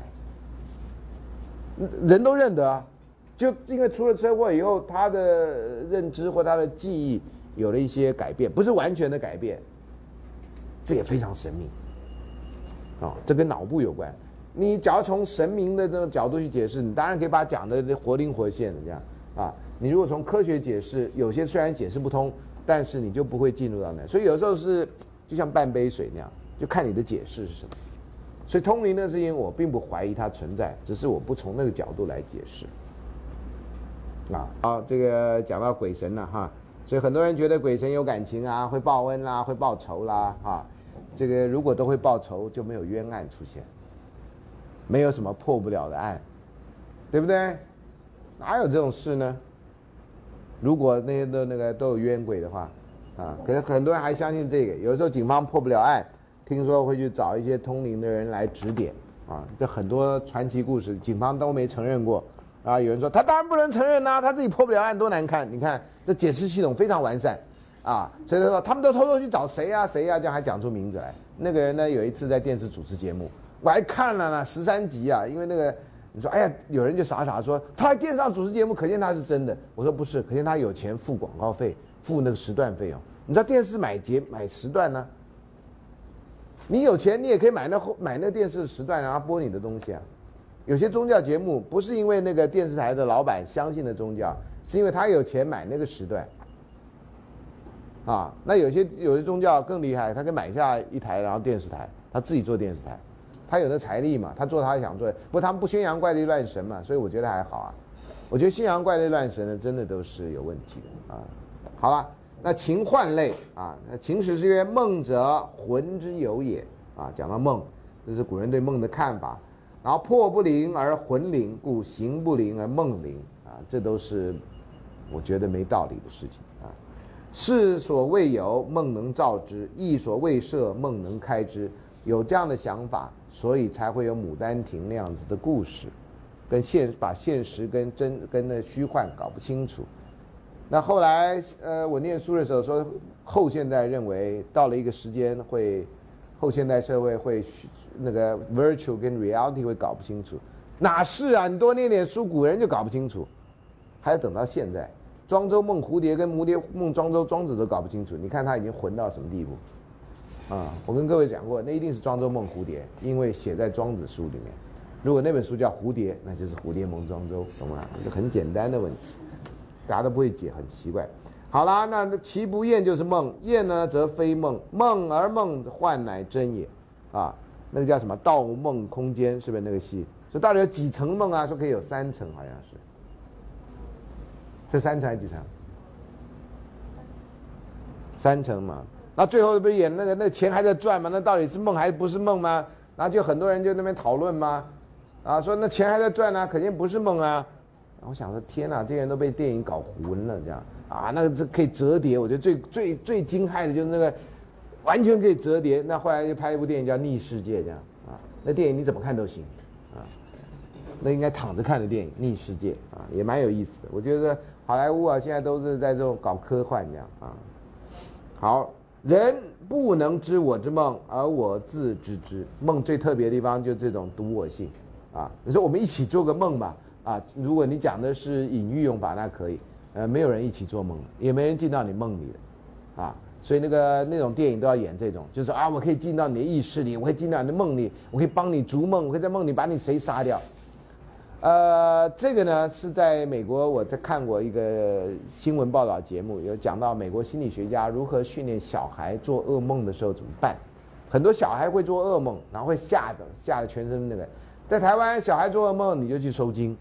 啊，这是标准程序啊，然后小孩不必去，你只要带小孩的衣服到哪里，反正收金只有几百块钱，也不是太夸张的事情。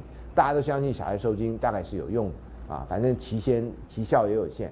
美国人呢就不相信这个，美国人相信科学，我也相信科学，所以怎么办呢？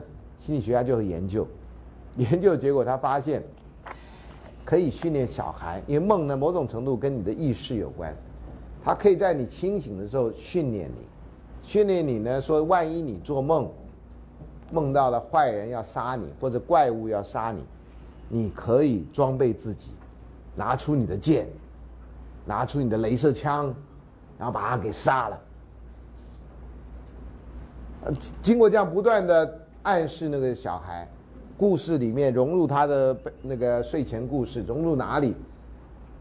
结果发现小孩能够处理这个噩梦的情况改善了很多，不是所有人都能改善，改善的非常多，是可以做得到的，不靠收金也可以做得到。啊，我在台湾，我不知道心理学界有没有人研究这个，我不知道，我也没看过电视节目讲这个，但是我所碰到的人，小孩出了问题，都去收金，我所知道，啊，没有人训练小孩一个从意识上，啊，或在潜意识里面。或怎么样强化自己有办法面对梦中的恐怖东西，然后加以解决。不仅是梦中我们没办法，我们连日常生活学生可以去想办法解决的方解决的这种训练都没有。我觉得集体来看，我们台湾是一个让人觉得很无助的社会。你去做什么，好像都没什么太大用处。好，所以这里讲到梦呢，人不能知我之梦而我自知之，我不能自见其魂而人或见之。这当然后来我觉得就就是乱讲了我自觉其梦而自不能解，魂不可问也。人见我之魂而魂不自觉，亦犹之乎梦而已。所以别人可以看你的魂，你看不到你自己的魂，啊，这个说法我觉得太玄啊。他说，你看魂之于身，犹克欲乎？啊，说到智人无梦，智人无梦不是定律哈，是他们认为智人无梦。那我们有梦的人，当然你就不是智人了，这么简单。那智人无梦是什么个状况？我们不知道啊，不知道智人无梦什么状况。其情忘，其魄急啊。那下愚笨到死的人啊，也无梦，因为其心蠢，其魂就枯啊，这是他的理论。常人多梦呢，是因为其情杂，其魂荡，因为你的情感很杂，所以你的灵魂呢就飘来飘去啊。机人啊，很特别的异梦，因为其情专，其魂轻，他的梦跟你不一样，跟我们一般人不一样。精于化者，魂与之俱；精于术者，魂为之始。呜呼！茫茫宇宙，亦孰非为魂所为哉？他就认为魂是很重要。道家的影响啊，道家认为人有三魂七魄，啊，所以呢，你假如是精神出了问题，照传统道家说法，就是你的魂魄散，啊，人要过世的时候，呃，道家的说法说你的魂跟你的魄会慢慢的离开你的身体，啊。那有些人就号称可以看到你的魂走啦，啊，那个佛家在讲到这个呃中阴身的时候也是这样说，这个死亡是一个逐渐的过程，你会先怎么样，再怎么样，再怎么样这样子啊，这都用这种方式来回溯，在人正常的时候啊是有魂魄的。那至于魂魄怎么来的啊，那都是到目前为止都是玄学理论，没有正式的那。那那个刚刚讲的是情幻类。另外还有一类呢，跟超自然有关的，它叫做情疑类，怀疑的疑啊。那这个呃，我就不细说了啊。这个也是让人家觉得呃有还是没有这样哈。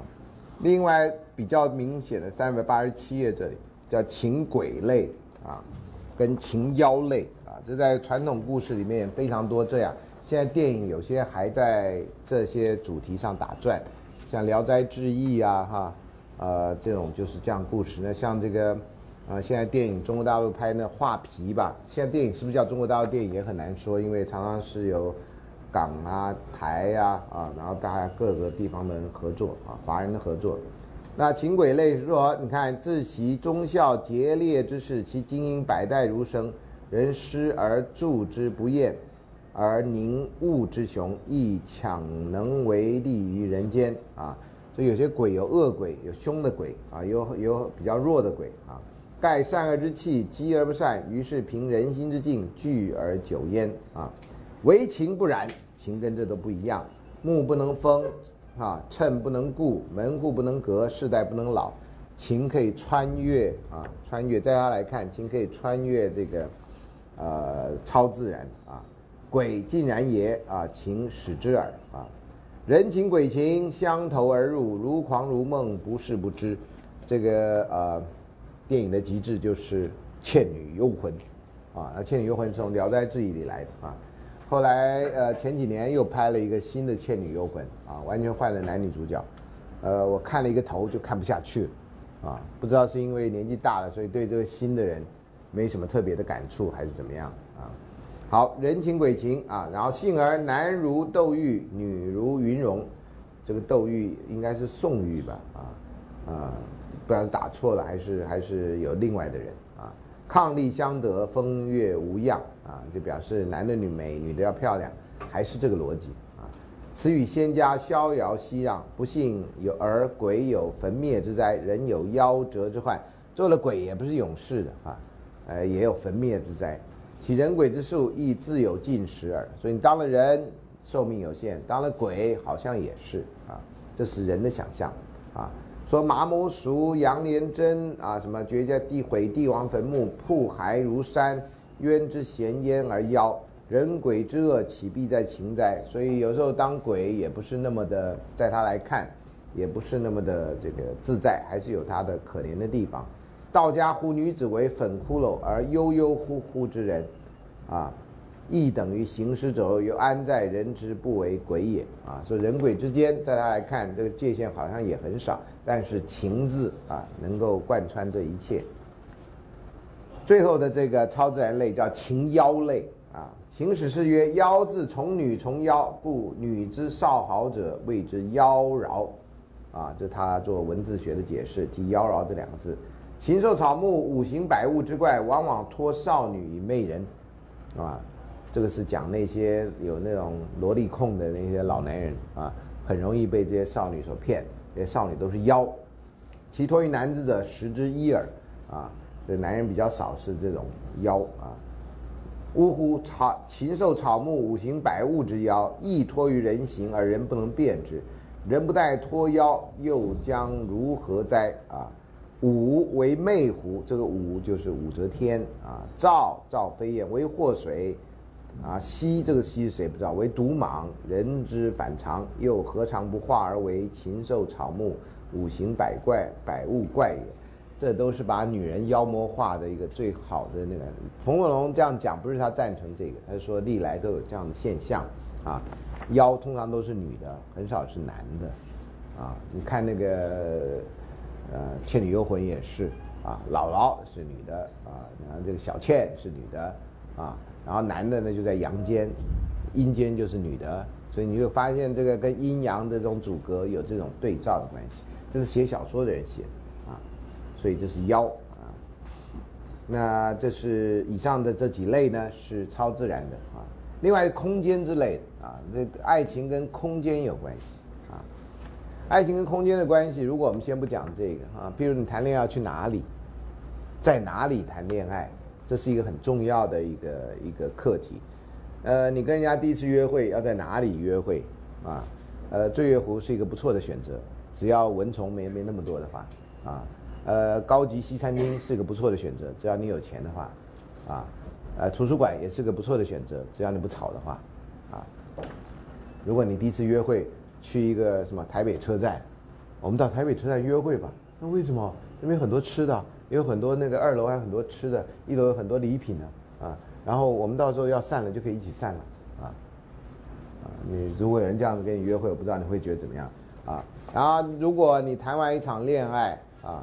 你就会，然后万一你失恋了，你就会产生对于某些空间的那种恐惧，因为就出现了伤心地，这地方不能去啊，那地方不能去啊，这是我当初认识的地方，这是我们当初第一次接吻的地方，这是我们当初分手的地方，每个地方就富有了新的意义，这样，啊，那伤心地是很可怕的。你如果没有失恋过，你完全不了解一个地方会造造成这种恐怖的影响力，这样啊，唉。老师失恋的次数比较多，所以伤心地相对人就比较多啊。呃，还有伤心树这样啊。还好这几年呢，不是这几年了，呃呃，后来都过来啊。可是当初呢，真的为了避开某些地方，我会绕路走啊，因为看到地方我就会崩溃啊啊。好，秦史诗曰：“鸟之鸣春，虫之鸣秋，这是秦也。”迫于时而不自已，时往而情亦顿。时间过去，情就没有了。人则不然呢？啊，人不一样，鸟这些是这样啊，动物是这样。因为韵之为诗，谐之为词，可以写诗写词啊。你看这个崔护写的那首，到古到现在为止还传颂一时。去年今日此门中，人面桃花相映红。人面不知何处去，桃花依旧笑春风。看了一眼。去年看了一眼，然后就没再见到，就想了一辈子，然后从唐朝想到现在，啊，这也是很特别，啊，呜呼啊，鸟兽呃，不对不起，念错了，啊，呃，其视之观情者，则又传为美谈，比之小读，你要把它写下来，像这个元稹写的张呃崔莺呃《莺莺传》，后世呢诵其诗歌其词，述述其事而想见其情。当日之是非邪正，亦因而由是因事而有所考也。人以情传情，则复于人矣；情以人蔽，奈何自负其情也？啊，人以情传情，则何复于人？啊，我们讲故事，把这情的爱情故事一直讲下去，对人没有什么亏欠啊。那情以人蔽，奈何自负情？这句话不知道什么意思。呃，可以讲的话，我大概想引申的就是说，像各位收集的爱情故事，有些爱情故事其实不是那个样子，但你受到感动是被你所知道那个样子所感动。那我在上课呢，花比较多时间讲比较细的故事，啊，是让你知道，那这样的爱情故事其实是不值得追寻的，除非你把它这个一些重点都删掉了，那这个爱情故事听起来很好。如果你细部去看，这爱情故事都是有问题的，啊。呃，重点还不在这儿。我这强调的重点都希望大家作为一个，我们这堂课不是让你去欣赏故事而已，而是碰到，如果你碰到类似的节骨眼，你会做什么样的选择，让你的爱情故事会不一样？这是最重要的东西啊。所以空间之情啊，呃，是这样，因为可以靠人来传述。其他这里面没有讲太多空间。另外一个生死，爱情可以超越生死啊。那情灵类啊，情史诗曰：人生于情者也，情不生死于人者也。人跟情有关啊，人生呢，而情能使之；人死呢，情能生之。人活的时候呢，你会为爱情而死，到现在都有啊，殉情者。可是呢，人死了，爱情能让你复生，这个就是《牡丹亭》的神话啊。我们一般认为不是这样。如果这话要比较抽象的，呃，比较扩通的解释，就是说你如果有情的话，那么你的情的故事会传遍啊历史，这样的话你就永远活着。所以古人有说有三不朽啊，立德、立言、立功。此之谓三不朽，我觉得教爱情历史社会学，另外一个不朽他没提到，就是立爱。你有爱情故事，你也会不朽。这些人看起来没有做什么伟大的事情，跟立功的人，看起来没有讲什么伟大的话，跟立言的人，啊，看起来没有做什么伟大的事情，跟那些立德的人，但是他们对爱情的坚贞和对爱情的这个，这个这个，可以让后世的人得到很多的启发。啊，所以立立爱应该是第四不朽，啊，好，啊，所以人死而情又能生之，啊，我觉得如果是字面看就没有意义了。即令形不复生而情终不死，啊，呃，有很多这种轮回转世的爱情故事，但毕竟是故事，就是要提醒你啊，他们想讲的就是形不复生，你不是原来那个人。但是你的感情依然坚贞，在我那时代有一个连续剧很可怕的点，现在想起来叫七世夫妻，其中梁山伯祝英台故事其中一世，就说这两个人好像是因为的什么受到诅咒，所以他们得经过七世的劫难，最后才能结为夫妻。所以在这个结为夫妻之前都是悲剧，就把中国古代悲剧串起来，然后把它认为有个那个。那如果你真的相信你跟你的你喜欢的人是七世夫妻，你但真正的重点在于，那你现在是第几世，对不对？你讲第七世 OK 了，反正最后这两位在一起。万一你是第六世，你就不用想太多，因为还有一世，懂吗？所以这是我的观点，我的观点在当时就被人家认为你好特别，你好奇怪，你怎么会想这个？那故事很可怜，你不觉得吗？我觉得不都定好了吗？那什么好可怜？第七世你就在一块儿了。啊，在七世夫妻，我真高兴，在我那代以后再也没演过这种很无聊、很很很低能的故事，低智商非常低的故事，这样啊。好，来举生前欲遂之愿，希望完成的愿望，必之死后，希望死后能够完成啊。此此生不能完，前生未了之缘，场之来生啊。情未临，亦祝甚乎啊？夫男女一念之情，而有耿耿不磨如此。况明珠细神经营宇宙之归为者乎？我本来在每一段之下都要讲举一个例子，让你知道他讲的故事大概是什么。就发现那个有的故事很长，尤其第一个故事讲的话，这个篇幅上不行。所以你如果有机会，我建议你去找来看一下啊。我只把这个前面比较抽象的部分讲出来。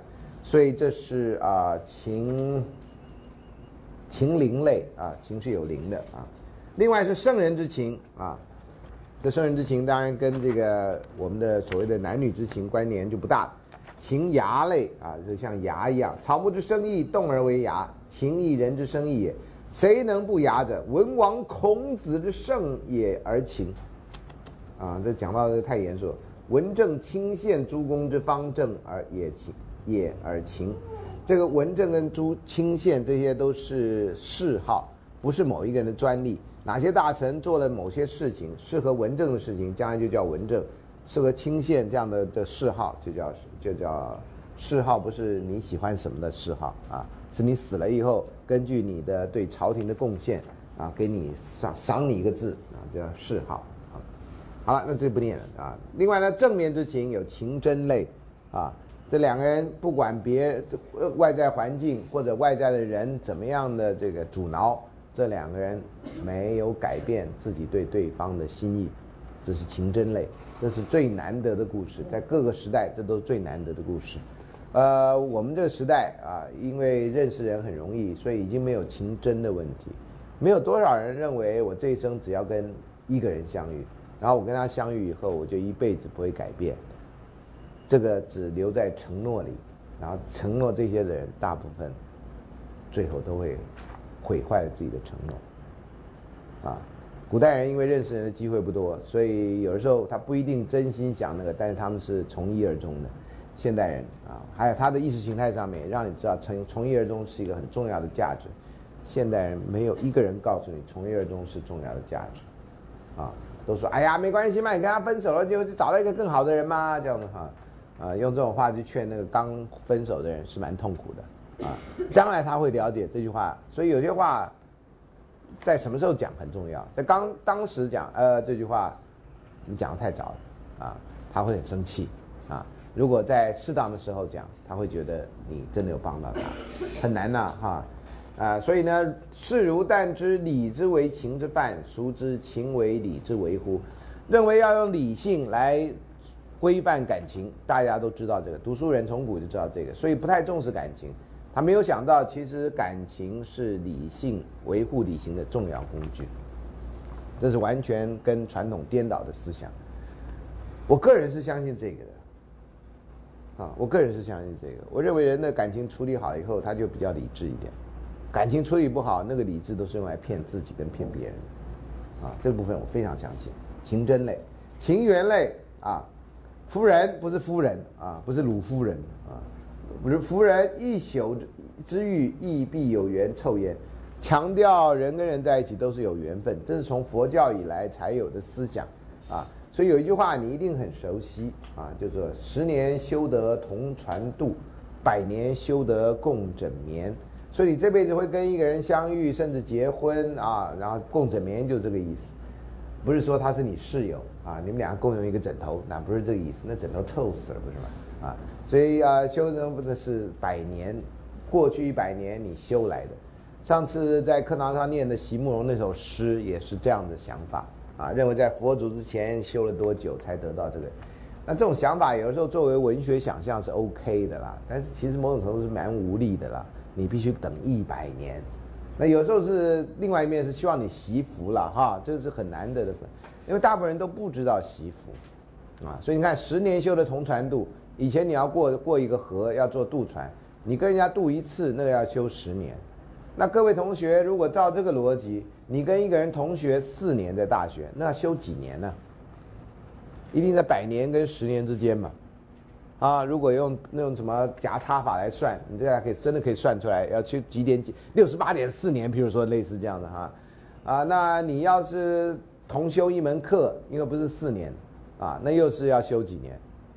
然后你跟他讲话，同修一门课你都不讲话，啊，你跟他修一门课又要讲话，修我的课，那你要修几年？这答案很清楚，你只要修一学期，爱情历史社会学就可以。这梗铺在这儿，各位知道吗？都快讲不下去了，都已经快没梗了，你知道吗？学习结束了啊。好，所以情缘类哈，呃，缘呢，很多人相信啊，缘分。我觉得缘分作为事后的解释是 OK 的，缘分当成事前的解释，那就会让人丧失了动力。我不太喜欢缘分当成事情解释，缘分当事后解释。事情发生了，你再解释 OK 的。事情没发生，你就解释说，哎，我跟他没缘分呢。那那你就没有动力了嘛，啊。所以有人问我对缘分的看法，我都解都这样讲的。事后了啊，你跟他在一起了，然后你就说，哎呀，当初就怎么样怎么样怎么样，那都可以解释。反正事情成了，就像你走走走在草原上，如果我们可以比喻的话，草原上走走走，然后你回头一看，你走出一条路，你走的时候有路吗？没有，回头看那路就走过，就是你走的路。情侠类三百八十九啊。那有说啊，这种女子不容易相遇，遇到此等女子，豪杰丈夫为之心死。有些女孩子是那种大哥级的那种人物，啊，不是传统的那种女子很纤弱，需要人家去帮忙的，她可以救难啊，这种是情侠类啊。呃，另外情爱类啊，情生爱，爱复生情，情爱相生不已。所以你可以看到，我们前面讲的情跟我们现在讲爱情都不是那么相关的啊。那这个情爱类呢？就爱的这个字的字义没有像现在那么重，啊，它是摆在情后面啊。他说：“必有情爱相生不已，则必有死亡灭绝之数。其无事者幸耳，幸运的才不会发生事情啊。”呃，然后这边有说伴游不善用爱啊，有的人对爱用的太重啊，这等等的故事啊。好，那这就情媒类啊，梅者寻常婚购之事啊。那以前因为没有谈恋爱这种事，以前基本上是结婚了，啊，所以这个讲到情都是讲结婚的，不是讲谈恋爱的啊，是以婚姻为前提的。一般的事情常事不书，有意焉则书，比较奇怪的事情才会写。梅而德，虽利如虎，腰如狐，亦足以传。梅而失，亦音韵大，大使，使尽神通，是以导淫一役啊。呜呼，伐科伐科，梅其伐科伐科是在这个呃《论语》里面的话啊。审于梅之得失，而情亦可自量矣啊。所以这个媒啊是一个媒介，到底是什么意思？就光看这个不太容易懂。另外情报啊，情报不是情报员的情报啊，是报报答的报，有点像是有来有往的。情而无报，天下谁劝于情哉？通常你情是互相来往，有情者阳之属，故其报多在明；无情者阴之属，故其报多在明。啊，这个明跟明不一样，同音异字。那负面情不是没有负面，所以这个他也很厉害，有情思类。有人因为情而思啊，思一直是很不好的意思啊。好，那这个也不细讲。然后情豪也是，啊，情痴也是啊，都是比较负面啊。然后呢，三百九十一页，秦汉，好，情仇类、情税类啊，秽污秽的秽啊，这都不好的事。情累还有秦外啊，所以呢，这个它不好的东西也不是没有啊。所以虽然提倡秦教。但是也是让你知道，这个秦教有一些也是违反他的标准的，或者当时的标准的。